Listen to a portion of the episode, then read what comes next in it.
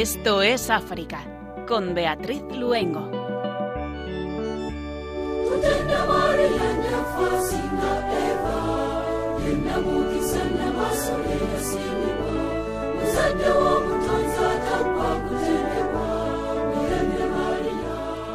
Muy buenas tardes a nuestros queridos oyentes. Estamos encantados de estar con ustedes en este rato africano, hoy con un programa en el que hablaremos de salud. Cuando son las 8 de la tarde, las 7 en las Islas Canarias, les saludamos como hacemos los jueves cada 15 días, Germán García en el control de sonido y Beatriz Luengo quien les habla. La salud es un bien primario como el pan, como el agua, como el hogar, como el trabajo. Muchos hombres y mujeres de este pan reciben solo las migajas, o ni siquiera eso, simplemente porque han nacido en determinados lugares del mundo. Pienso en tantas madres que no pueden tener un parto seguro y a veces pierden la vida o en tantos niños que a veces mueren en la primera infancia. Son las palabras del Papa Francisco en su audiencia del pasado 19 de noviembre con la comunidad misionera Médicos con África.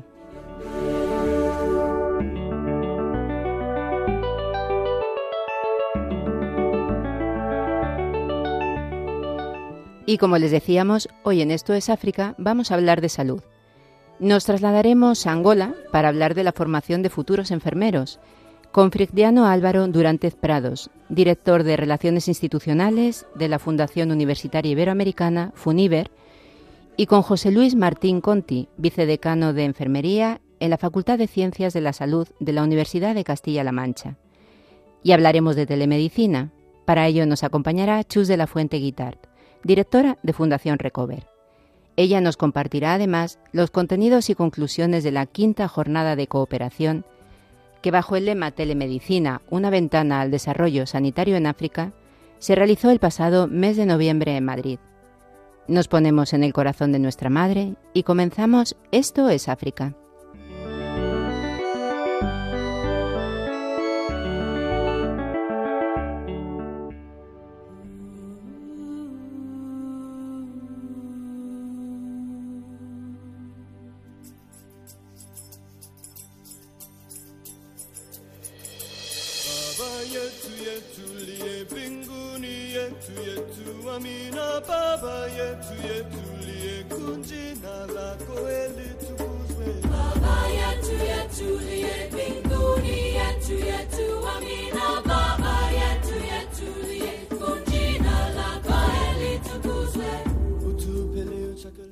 Chad, la ONU estima que más de 500 personas han muerto por violencia intercomunitaria desde principios de año. Las tensiones entre las comunidades se están produciendo sobre todo en el sur del país, donde además las inundaciones de las últimas semanas amenazan con reducir todavía más el espacio que, disputan pastores y agricultores. El sur del país registra más del 50% de los incidentes violentos que se han producido, con 200 fallecidos en mayo en la provincia de Tibesti. Y mientras el país se expone a la amenaza de lluvias torrenciales y las inundaciones anuales de los ríos Chari y Logón, que han anegado 18 de las 23 provincias del país. Tras las inundaciones y el inicio de la estación seca, los actores humanitarios temen un resurgimiento de enfermedades como la malaria, el cólera y enfermedades transmitidas por el agua.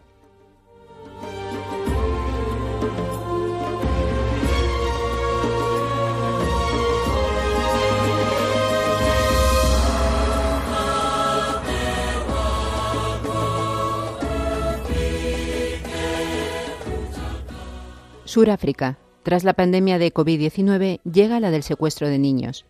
Según la organización Niños Desaparecidos Suráfrica, cada cinco horas desaparece un niño en este país, citando estadísticas de la Policía Surafricana de 2013, e indicando que los secuestros han aumentado drásticamente en estos últimos meses.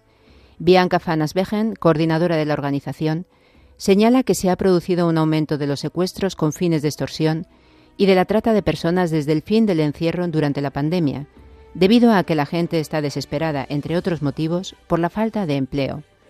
Las actividades en línea son otro peligro, ya que desde el cierre, los niños se conectan más a las redes sociales Y son precisamente estas plataformas las que utilizan las organizaciones criminales para atraer a los niños y a la gente a actividades ilegales. Las estadísticas indican asimismo que aproximadamente el 77% de los niños son encontrados, pero queda un 23% desaparecido, quizá para siempre.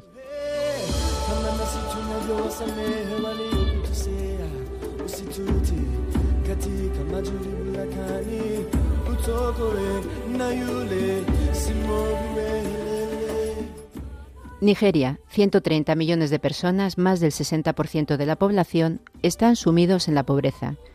Las autoridades de Nigeria han indicado que 6 de cada 10 ciudadanos se encuentran en situación de pobreza en medio del ahondamiento de la crisis humanitaria y de seguridad en el país más poblado del continente africano. Este informe, publicado por la Oficina Nacional de Estadística, indica además que de estos 130 millones, aproximadamente 86 millones de personas viven en el norte, y la que las mayores privaciones se encuentran en el nivel de indicador infantil, que es, que es prevalente en las áreas rurales. Nigeria se encuentra sumido en una grave crisis humanitaria, especialmente en el noreste y otras zonas del norte del país, donde operan grupos yihadistas como Boko Haram y el Estado Islámico en África Occidental, además de otros grupos criminales y bandas armadas.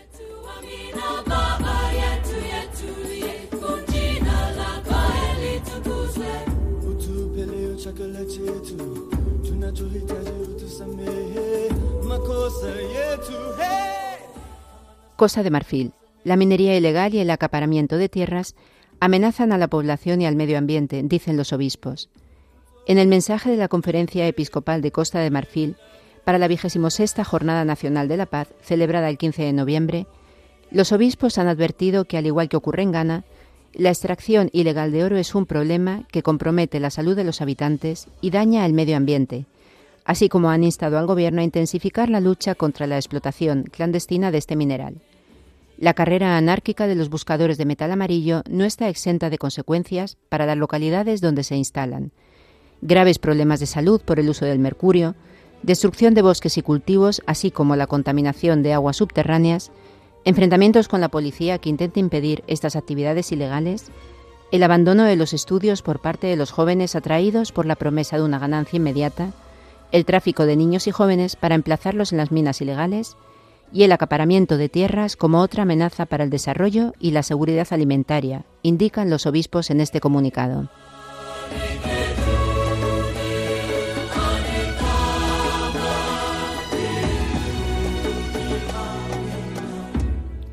Malí, la conferencia episcopal informa que no se tienen noticias de la suerte del padre Hans Joachim Lore. El padre blanco, de nacionalidad alemana, desapareció el domingo 20 de noviembre. Fue al final de la tarde del domingo cuando sus hermanos se dieron cuenta de su ausencia. Esta ausencia prolongada hizo pensar en el secuestro y los hermanos se pusieron en contacto con la policía, ha indicado el cardenal arzobispo de Bamako, que concluye con una oración por la rápida liberación del misionero y de todos los secuestrados, que Nuestra Señora de Malí interceda por él, por nosotros y por todos los secuestrados y rehenes, no solo en Malí, sino en todo el mundo.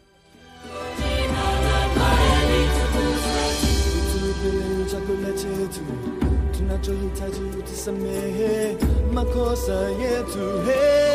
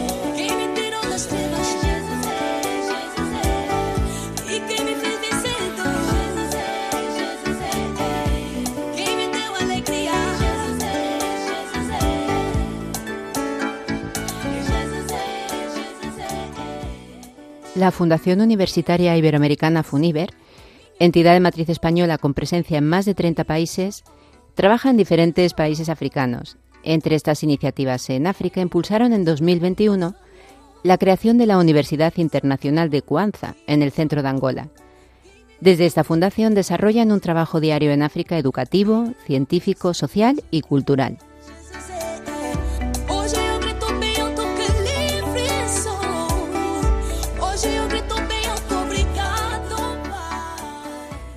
Hoy nos acompañan en el programa Fricdiano Álvaro Durantez Prados, director de Relaciones Institucionales de la Fundación Universitaria Iberoamericana, FUNIBER, y José Luis Martín Conti, vicedecano de Enfermería en la Facultad de Ciencias de la Salud de la Universidad de Castilla-La Mancha en Talavera de la Reina. Muy buenas tardes a los dos.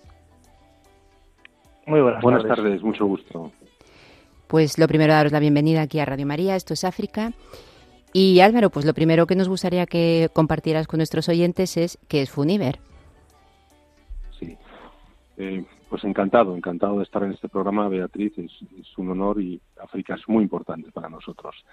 Eh, la Fundación Universitaria Iberoamericana, FUNIBER, es esencialmente una gran plataforma internacional para la cooperación educativa universitaria, también científico, técnica y cultural, que está, como ha señalado, presente en más de 35 países de todos los continentes.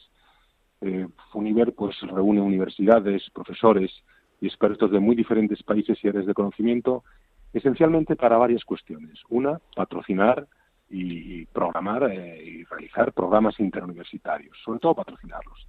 Otra, otorgar becas de formación para estudiantes de todo el mundo. También eh, desarrollar proyectos de innovación y de cooperación internacional, así como fomentar la cultura, mm, tenemos un foco muy importante en la cultura, en la obra cultural.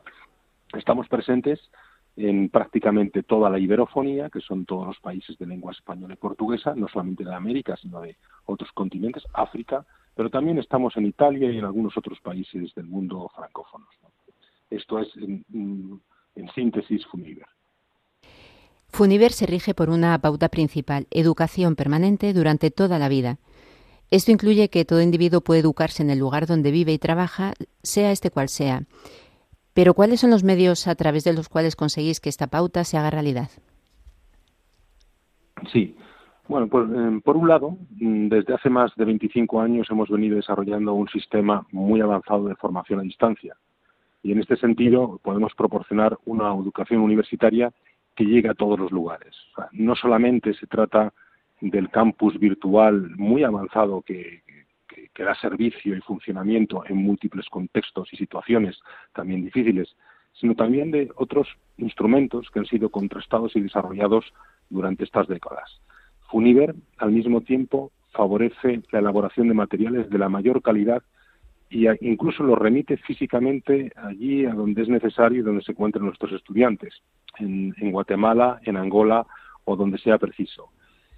FUNIBER, por otro lado, adapta sus programas a la realidad socioeconómica de los países y de las personas. Eh, esto quiere decir que nuestros estudiantes de Angola, que tienen un determinado poder adquisitivo quizás más limitado, eh, pagan menos que los estudiantes de los Estados Unidos. De este modo, porque somos una fundación filantrópica internacional, podemos compensar unas, eh, unas partes con otras para que todo el mundo pueda tener la oportunidad en todos los países.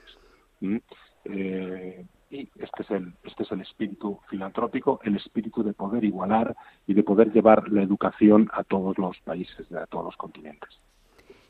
Álvaro, tú además eres el experto más relevante del concepto geoestratégico de iberofonía, es decir, la ampliación iberoamericana a los países africanos de lenguas ibéricas, a Guinea Ecuatorial y a los países de habla portuguesa.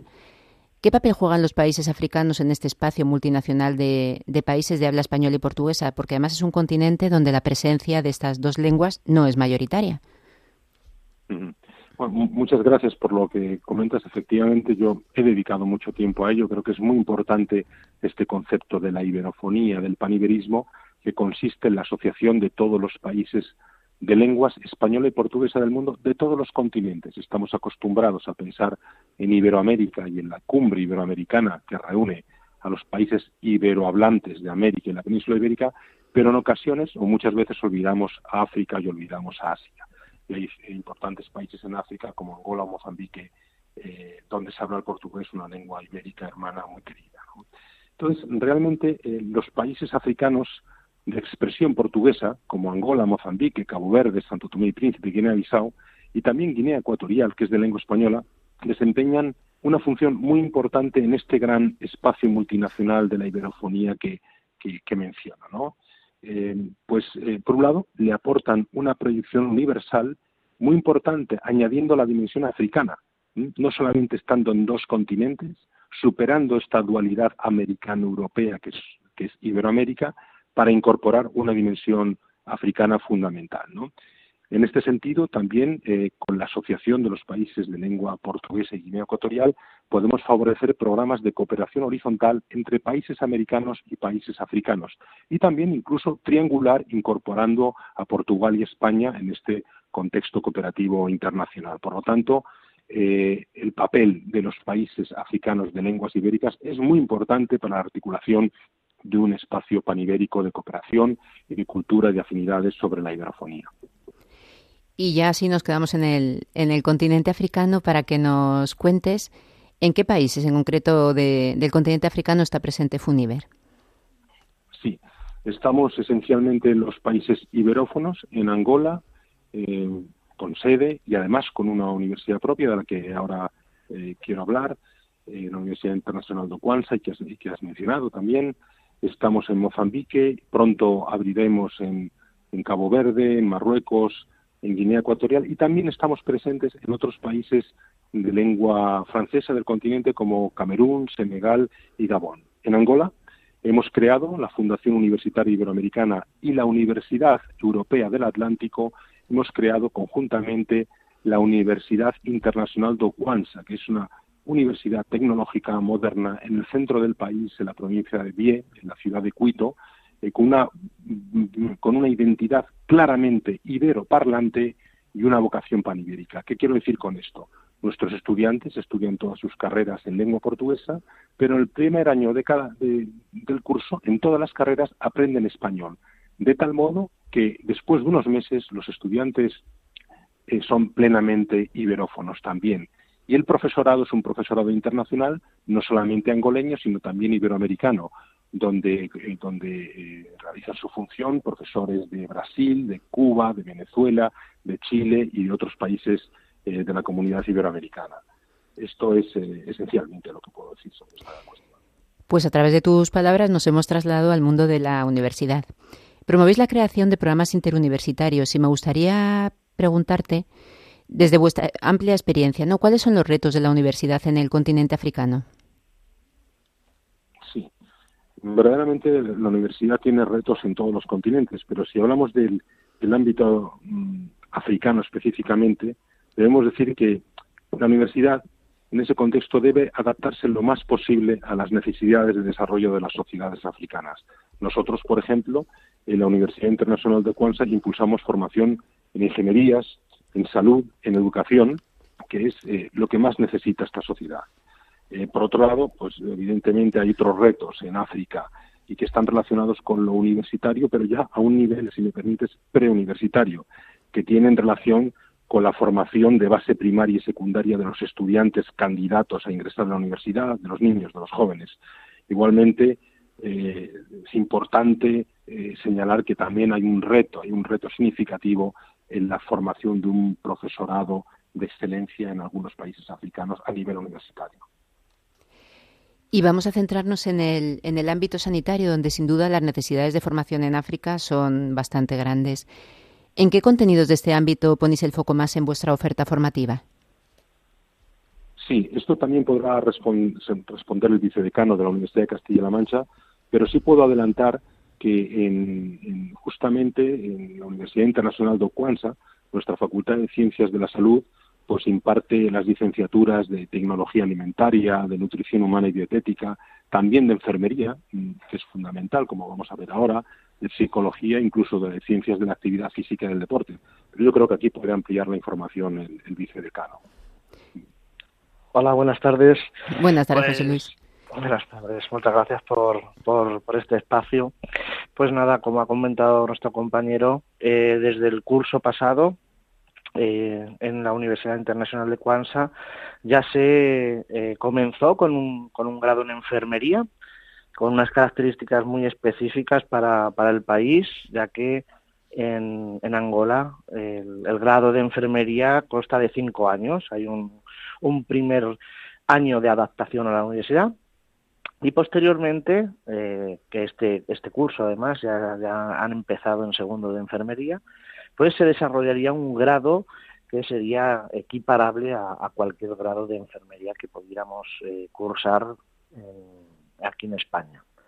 El pasado mes de, mayo contactaron con, con nosotros para eh, mm, poder eh, generar una alianza para el desarrollo de ese primer grado de enfermería en, un país de más de 32 millones de habitantes. Bueno, pues mm, para la Universidad de Castilla-La Mancha y concretamente para la Facultad de Ciencias de la Salud fue un reto y desde luego un reconocimiento a todo el trabajo que se llevaba haciendo por lo que, bueno, pues estudiamos la posibilidad de, hacer un convenio para la colaboración y el desarrollo de este primer grado de enfermería que creíamos que era esencial en un continente que tiene una demanda tan alta de personal sanitario. Pues bien, en, el pasado mes de, septiembre eh, nos echamos la manta a la cabeza y nos fuimos en colaboración también con compañeros de la Facultad de Medicina de Valladolid para ver cuáles eran las, las características propias de un país, porque es muy distinto que te cuenten cuál es la situación de un, de un lugar y luego eh, poder verlo. Total que tuvimos que ir y evidentemente pues te encuentras con, que hay un, un, un, impacto en la manera de ver la, la sanidad en, en, un país como España y un país como Angola desde luego, pues diseñamos un, plan estratégico de trabajo para poder eh, visitar diferentes infraestructuras que la verdad es que nos sorprendieron bastante, ah, aunque eh, Angola, pues con un prejuicio parecía que era un, país tercermundista, nos encontramos con, hospitales y con unas infraestructuras bastante avanzadas. el, el, problema que se detectó eh, era una falta de personal sanitario que pudiese trabajar en esas infraestructuras con esas instalaciones tan modernas que podían ser equiparables a las de, a las de España, pero evidentemente sí que evidenciamos una, una falta eh, muy, muy, muy, muy importante de personal médico, enfermero y en general de, personal sanitario. Y creo que el objetivo que está intentando hacer Funiver y la Universidad Internacional de Cuanza, el dotar de 500 enfermeros eh, al año en un país donde a lo mejor en un hospital de 300, 400, 500 camas solo hay 8 enfermeros, pues va a ser un, salto importantísimo a la hora de poder atender las necesidades propias del país a nivel sanitario, claro. con respecto a este programa, este convenio que firmasteis el, pasado mes de noviembre, eh, uno de los objetivos que tiene es aunar fuerzas y potenciar la, enfermería en Angola. ¿De qué forma se pueden aunar estas fuerzas? ¿Cómo se consigue conjugar ¿no? el trabajo de, de España en este caso y el trabajo de Angola? Bueno, eh, muchas gracias por la pregunta porque la verdad es que uno de los principales objetivos era diseñar un, un trabajo de colaboración entre ambas instituciones. A esta incluso se ha unido también la gerencia eh, de la Rente de la de Talavera Reina, pues eh, cediendo eh, diferentes materiales para, para poder ayudar en esta formación. la enfermería española posiblemente está considerada la mejor del mundo el, que nosotros podamos o, nos hayan dado la oportunidad de poder eh, diseñar un plan de formación eh, de futuros enfermeros en, un país como, como, Angola, de la mano de, de y de la eh, Universidad Internacional de Kwanza, pues para evidentemente pues para nosotros fue un, algo mm, que, está deseando recibir cualquier tipo de universidad porque nosotros evidentemente va en nuestra en nuestra esencia eh, ya de, poder ayudar y atender. Y, bueno pues hemos diseñado un plan formativo por el cual uno de los objetivos principales será que mm, eh, poder dotar a los compañeros de la, de la Universidad Internacional de, de de estudiantes que hayan estudiado con nosotros o que ya hayan finalizado los estudios de grado para que puedan trasladarse eh, una vez finalicen su carrera a, la Universidad Internacional de Cuanza para colaborar en la formación de los diferentes eh, grados y, concretamente en, el grado de, enfermería. Y también eh, dentro de los convenios pues tenemos estipulado dar la posibilidad de ofertar el que estudiantes en su último grado allí en, dicha universidad puedan también desplazarse a la Universidad de Castilla-La Mancha, concretamente a la, Facultad de Ciencias de la Salud, pero bueno, que es extensible a, todas las facultades de, enfermería que tenemos en Castilla-La Mancha y darles la oportunidad de poder formarse en su último año en hospitales eh, con, reconocimientos eh, muy altos por, por parte de nuestro profesional. Por lo tanto, creo que es muy interesante que podamos nosotros trasladar allí conocimiento y que los estudiantes puedan trasladarse aquí a empaparse de cómo se trabaja. Por lo tanto, creo que se está haciendo un trabajo poco a poco muy muy muy interesante de cara a esa, esa formación de grado. Álvaro, nos comentabas un poco fuera de los micrófonos, ¿no? Que, además de, este, que dentro de este programa, de este convenio, también se trataba de dotar de medios a los hospitales angoleños. Y también José Luis nos comentaba que, se habían encontrado con hospitales con una buena dotación a nivel de, medios. ¿Qué es lo que faltaba? ¿Qué es lo que habéis, qué es lo que habéis planteado mandar a estos hospitales y qué es lo que seguís haciendo allí a nivel de medios tecnológicos? Bueno, estamos avanzando en medios tecnológicos todo lo que es posible eh, pero José Luis también ha apuntado una cuestión importante, la necesidad de capacitación de, la juventud, de los cuadros, los cuadros medios específicos eh, y especializados en, tantas, eh, en tantas áreas de la medicina y de la enfermería. Y creo que ahí está, ahí está el gran reto, ¿no? el gran reto y por eso queremos colaborar pues, desde la Fundación Universitaria Americana y desde la Universidad Europea del Atlántico para hacer una realidad diferente en el corazón de Angola, en este caso. José Luis, en septiembre viajaste a Angola, como comentabas, y pudiste ver la, importancia de la formación de futuros enfermeros en este país. ¿Por qué es en general tan importante contar con buenos enfermeros en el sistema sanitario de Angola, pero también de casi todos los países africanos? Porque hay quien dice que son la base del sistema sanitario de este continente. Bueno, pues efectivamente nosotros nos trasladamos el pasado mes de septiembre y como ya le hemos eh, comentado dentro del, del, cronograma de trabajo que establecimos previo al viaje, sí que teníamos eh, destinado de diferentes visitas a centros hospitalarios de, toda la región. Eh, evidentemente, pues nos encontramos con, con infraestructura, pero falta de personal formado universitario. se cuenta que encontrarnos hospitales con eh, del tamaño de un hospital como pues el de Toledo, Albacete o Madrid con solo ocho enfermeros y 30 médicos ya, deja eh, a la vista la carencia que hay de personal cualificado universitario. Eh, sí que es cierto que hay muchos eh, compromisos de temas de cooperación eh, y ayudas donde pues vienen equipos médicos, trabajan una semana y, vuelven a sus, a sus trabajos.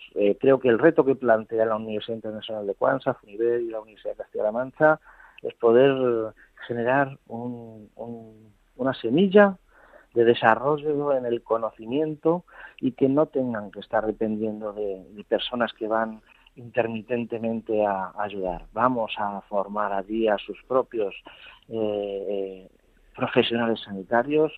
Creemos que, podemos dar esa formación allí. Creemos que la enfermería en España está reconocida a nivel mundial y el reto que se plantea es un reto precioso donde poder colaborar con, los futuros enfermeros africanos. Por lo tanto, eh, nosotros estamos encantados de colaborar con, este proyecto.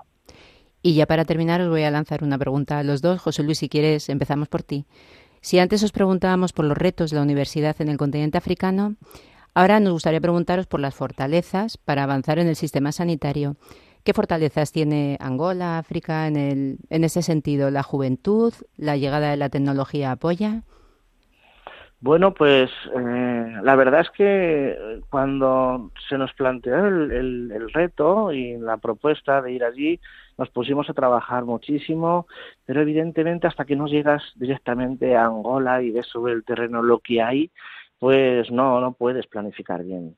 Eh, bien es cierto que Angola es un país con una juventud, nosotros pudimos estar con muchos estudiantes allí que tienen unas, unas ganas enormes de aprender, unas ganas enormes de, de, poder ayudar y creo que uno de los grandes valores de, de Angola en ese sentido es una juventud que está deseando poder aprender y una juventud que está deseando poder ayudar. Y Álvaro, si nos cierras tú ya la, la entrevista. Muchas gracias. Sí, sí yo creo que lo, lo ha avanzado muy bien José Luis. Esas fortalezas para avanzar en el sistema sanitario son también las fortalezas que África y su población tiene para avanzar en muchos otros campos. Y realmente muchas de ellas están casi en el plano de lo intangible, de lo, de lo moral, de lo ético, hasta de lo espiritual, porque hay que tener en cuenta la enorme determinación que tienen los africanos, que tienen los angoleños, su compromiso con el desarrollo de su propia bienestar, eh, sociedad, con el bienestar de su población, las ganas de las ganas de superarse, la voluntad por avanzar en, por avanzar en general. Entonces es muy importante porque es fundamental este elemento casi psicológico y patriótico en el sentido más social de la palabra para que una sociedad pueda ir adelante. Entonces, la juventud, por supuesto, es muy importante porque es una es una fortaleza en sí misma. La llegada de tecnología y de cooperación internacional, por supuesto, debemos aprovecharla. Pero esto no iría muy lejos si no tuviéramos en el pueblo angoleño en particular, en el pueblo mozambiqueño y en otros muchos países africanos esa determinación, esa voluntad y ese compromiso con el desarrollo de sus propias sociedades. Saben que son dueños de su futuro, nosotros podemos ayudar, pero los dueños son ellos y, lo tienen claro y sabrán con su voluntad y su determinación ir adelante. Pues Firicdiano Álvaro Durante Prados, director de Relaciones Institucionales de la Fundación Universitaria Iberoamericana, y José Luis Martín Conti, vicedecano de Enfermería en la Facultad de Ciencias de la Salud de la Universidad de Castilla-La Mancha. Pues muchísimas gracias a los dos por habernos acompañado en el programa y también por compartir con nosotros vuestra experiencia en estos dos temas tan apasionantes que son la formación y la sanidad. Muchísimas gracias. Muchas gracias, y gracias al programa. Muchas gracias. Pues un saludo, gracias. Un saludo. Estás escuchando el programa Esto es África con Beatriz Luengo.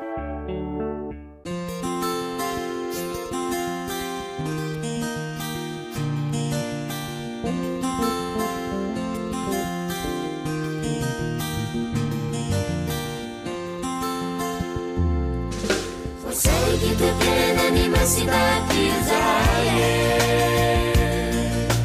vonona manarakanitiani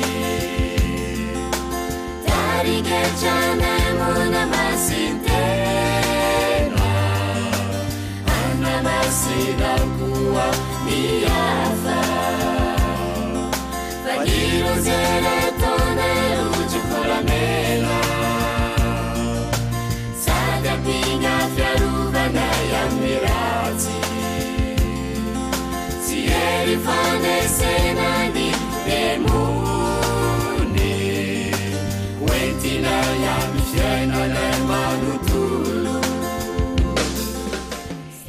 Comenzó con una pequeña semilla en Yaoundé, en la capital de Camerún, y hoy Fundación Recover trabaja por un modelo de sanidad sostenible en el África subsahariana. Y es por este motivo que desde 2007 apoyan la gestión y el desarrollo sanitario de hospitales sin ánimo de lucro en distintos lugares de África. Su objetivo, de ofrecer una atención y una asistencia sanitaria digna y acorde con las necesidades básicas de la población.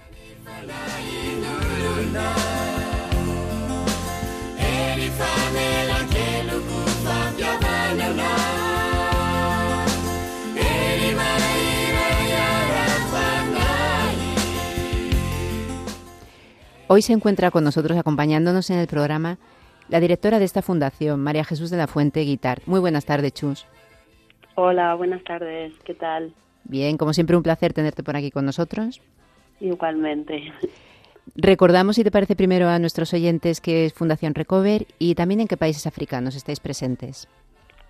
pues Fundación Recover, eh, eh, creo que lo has resumido muy bien, es una fundación que lleva 16 años trabajando en África subsahariana con el objetivo de ofrecer una asistencia sanitaria de calidad a todas las personas allí donde estamos. ¿Y dónde estamos? Pues estamos fundamentalmente en Camerún, que es como muy bien has dicho donde nacemos, pero también nos hemos ido extendiendo eh, a Benín, a Costa de Marfil, a Chad, a República Democrática del Congo y eh, una parte de nuestra actividad está también en Burkina Faso. Desde el 2007 tenéis eh, diferentes campañas, hospitales en red, pero me gustaría que compartieras con nuestros oyentes en qué consiste el programa Telemedicina, la sanidad que conecta. Bueno, pues Telemedicina es un programa que surge también de una demanda que nos llega desde terreno. Desde el principio empiezan a ir voluntarios a formar a los profesionales que están allí trabajando y nos envían consultas, dudas mm, que les surgen y claro, nos lo envían por mail.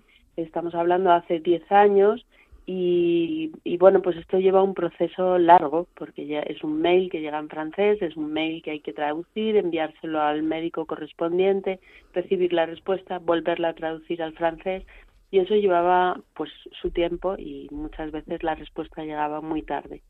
Entonces nos, bueno, nos pusimos en contacto con, con personas que estaban ya desarrollando la telemedicina aquí y nos prestaron o no, se pusieron a nuestra disposición para desarrollar eh, un servicio de telemedicina de profesional a profesional y que bueno pues ayuda sobre todo al, diagnóstico y al tratamiento fundamentalmente pero es, eh, ayuda en otras muchas cosas sobre todo es compartir conocimiento Chus, la telemedicina no es algo nuevo, pero sí que seguramente desde, desde la pandemia pues ha cobrado muchísima fuerza y muchísima importancia.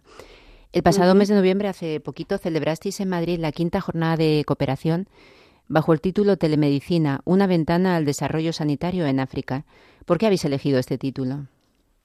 Bueno, pues creo que hay muchos motivos que lo, que lo avalarían, ¿no?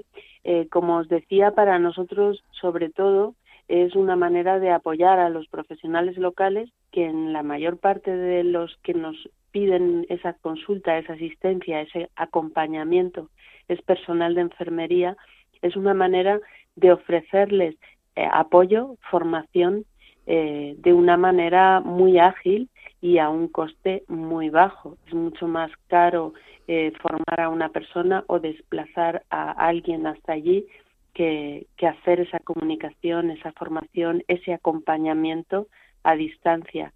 Y por eso es, es, una ventana, ¿no? Es una ventana que al profesional de aquí le ayuda a ver qué está ocurriendo allí, con qué medios están trabajando allí y, y, al de allí se le abre también una ventana a la que le llega mucha información que le es de muchísima utilidad. Nos gustaría que nos comentaras qué, sectores han participado en esta jornada. Bueno, pues en esta jornada han participado desde el sector sanitario español, eh, una iniciativa también de, informatización solidaria, de software libre, también ha participado. Ha participado también eh, otras dos organizaciones eh, sin ánimo de lucro como nosotros, o sea, éramos tres organizaciones sin ánimo de lucro, una iniciativa de plataforma solidaria y dos iniciativas sanitarias españolas. Me imagino que habréis tratado muchísimos temas con un contenido muy interesante, pero coméntanos alguno de, estos que querrías destacar y también, como no, algunas de las conclusiones a las que llegasteis durante esta jornada. Pues mira, eh, quizá una de las cosas ya la he ido apuntando, ¿no? Es es el alcance. Eh, a través de la telemedicina, sin duda alguna, estamos impactando o estamos ayudando a alcanzar el ODS 3, el, el acceso al derecho a la salud para todas las personas y lo estamos consiguiendo o se puede conseguir a un coste menor, por una parte, con menor impacto ambiental también, porque bueno, si no te tienes que desplazar, ni el, la persona que va a formar, ni la que se forma, ni siquiera el paciente, pues evidentemente el coste se reduce, el impacto ambiental se reduce.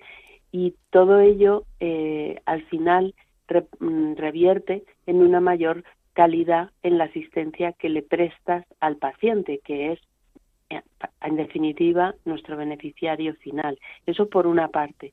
Y por otra parte, fortalece las instituciones, los centros con los que estamos colaborando. Es, es verdad, como os decía, que es una relación de un profesional fundamentalmente español, pero no solo, un profesional sanitario español con un profesional sanitario africano, pero ese profesional sanitario está en un centro.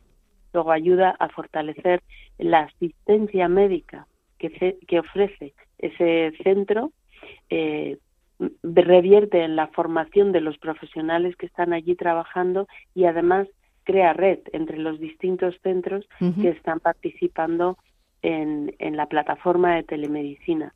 Quizá esos son como las, las dos conclusiones más importantes. Y también, como decías, eh, la telemedicina es de hace mucho tiempo, pero también es verdad que los dos años de, de pandemia, eh, todo lo que es virtual lo han impulsado y bueno, pues nuestra telemedicina también en esos dos años se ha visto beneficiada y ha mejorado, ¿no?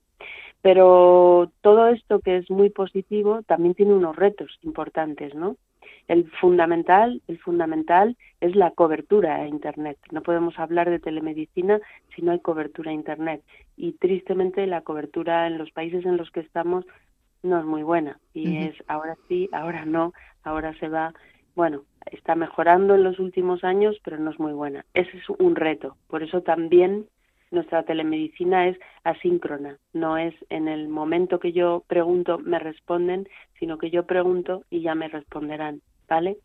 Y luego tiene otros dos retos que tenemos también que mejorar. Uno es el cultural. Eh, aquí todos estamos habituados a ir con el teléfono y allí también pero aquí todos estamos muy habituados al uso del ordenador, pero allí no tanto. La alfabetización en las nuevas tecnologías, ese ordenador, no es tan tan alta. Y bueno pues contra eso también tenemos que, trabajar. Y la última es el idioma. Eh, tristemente los países en los que estamos se habla francés y cada día es menos la gente que habla francés en España. Mm, por eso también el que nuestra telemedicina sea síncrona, pues, pues nos lo facilita, porque mediante un traductor, pues puedes ir traduciendo lo que te están contando. Pero bueno, esos serían quizá los principales retos. Chus, esta jornada se une a la que se celebró en Camerún el, pasado 19 de octubre. Allí también se compartieron experiencias de iniciativas locales en telemedicina y salud digital. Ya para terminar, ¿qué papel están adquiriendo estas iniciativas que nacen en el continente africano y si destacarías alguna iniciativa que haya venido de allí en el ámbito de la telemedicina? Bueno, pues sí, sin duda allí hay muchas muchas iniciativas que están surgiendo, sobre todo en formato startup y en el congreso que hicimos eh, pues se pueden ver muchas. Eh, yo casi, casi por no destacar ninguna en concreto, invitaría a todo el que esté interesado a descargarse el informe que se ha hecho y el resumen de esa jornada y ahí puede ver eh, distintas iniciativas que las hemos rescatado como las más interesantes en el continente africano. Creo que sería lo mejor, ¿no? Que puedan acudir a ese informe que está en nuestra web o solicitárnoslo a info@fundacionrecover.org y se lo mandaríamos sin ningún coste. Es, está a disposición de que lo quiera, quien lo quiera consultar, ¿no? Y como experiencia, pues así más destacable, pues casi, casi yo te contaría uno de los testimonios que tanto en, la, en, el, en el Congreso en, en Camerún, en Yaoundé, como en, aquí en Madrid, pues una de las personas que utiliza nuestra plataforma de telemedicina es una persona con, con formación de, de enfermera, ella es mujer y bueno, pues ella no tenía no tenía determinadas formaciones y el primer, la primera formación que no tenía era el uso de las nuevas tecnologías. No estaba ni siquiera habituada al uso del móvil, de un smartphone, ni a las redes sociales. Gracias a la telemedicina y al apoyo que le ofreció Recover, pues aprendió a utilizar estas nuevas tecnologías, es una de las principales usuarias. Eh, esto le ha permitido a ella ofrecer un, servicio mucho mejor a todos los pacientes en su centro y no solo eso, sino que como alta usuaria de nuestra plataforma de telemedicina recibió un premio con el cual pudo formarse, acceder a una formación para que en su centro eh, pudieran realizar transfusiones correctamente, porque no había nadie preparado en el centro para hacer esta actividad. Bueno, es solo un ejemplo de cómo la telemedicina no deshumaniza, depende de cómo lo hagas, pero en nuestro caso no deshumaniza, sino que forma y, y hace pues, pues eso, que las últimas innovaciones lleguen a los lugares más remotos y puedan, puedan beneficiarse de ello. Pues Chus de la Fuente Guitar, directora de Fundación Recover, pues muchísimas gracias por una vez más habernos atendido y también acercarnos a esa ventana que es la telemedicina y que, y que a través de vuestras iniciativas llega al continente africano. Muchísimas gracias. Muchas gracias a vosotros.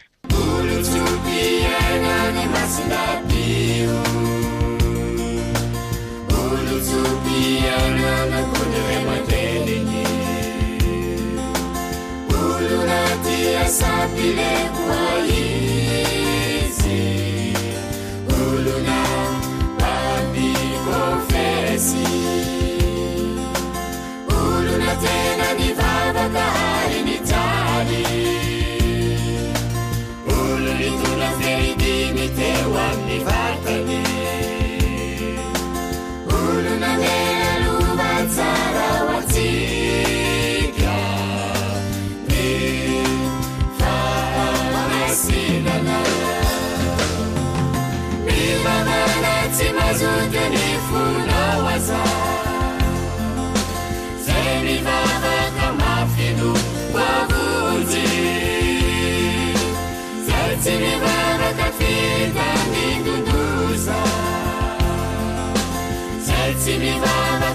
mihitsy malaitena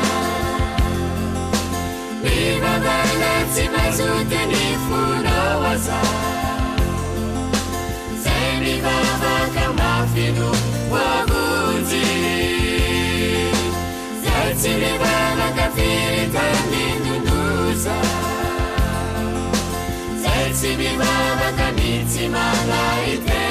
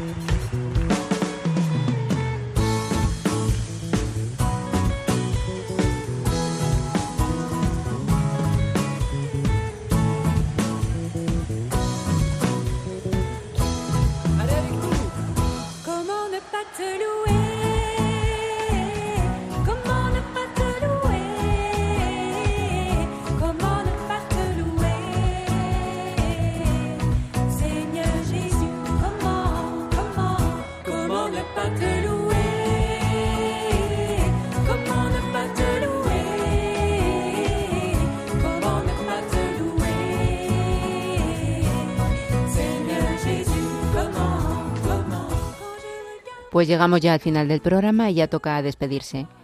Damos las gracias a nuestros oyentes por habernos acompañado y, como siempre hacemos, les invitamos a participar en nuestro programa enviando sus sugerencias y testimonios a través de nuestro correo electrónico. Se lo recordamos, esto es africa.radiomaria.es. Y también si quieren volver a escuchar el programa o cualquier otro que, que se hayan perdido de los anteriores, ya saben, entrando en nuestro podcast y buscando Esto es África. Agradecemos a Frigdiano Álvarez Durantez Prados, director de Relaciones Institucionales de la Fundación Universitaria Iberoamericana FUNIVER, a José Luis Martín Conti, vicedecano de Enfermería en la Facultad de Ciencias de la Salud de la Universidad Castilla-La Mancha en Talavera de la Reina, y a María Jesús de la Fuente Guitar, directora de Fundación Recover, que nos hayan acompañado hoy en el programa, un programa en el que hoy hemos tenido como hilo conductor la salud. Y nos despedimos recordando de nuevo las palabras del Santo Padre a la comunidad misionera Médicos con África. Le pedimos a nuestro Padre Celestial, danos hoy nuestro pan de cada día. Y este pan, dijo el Papa, también es la salud.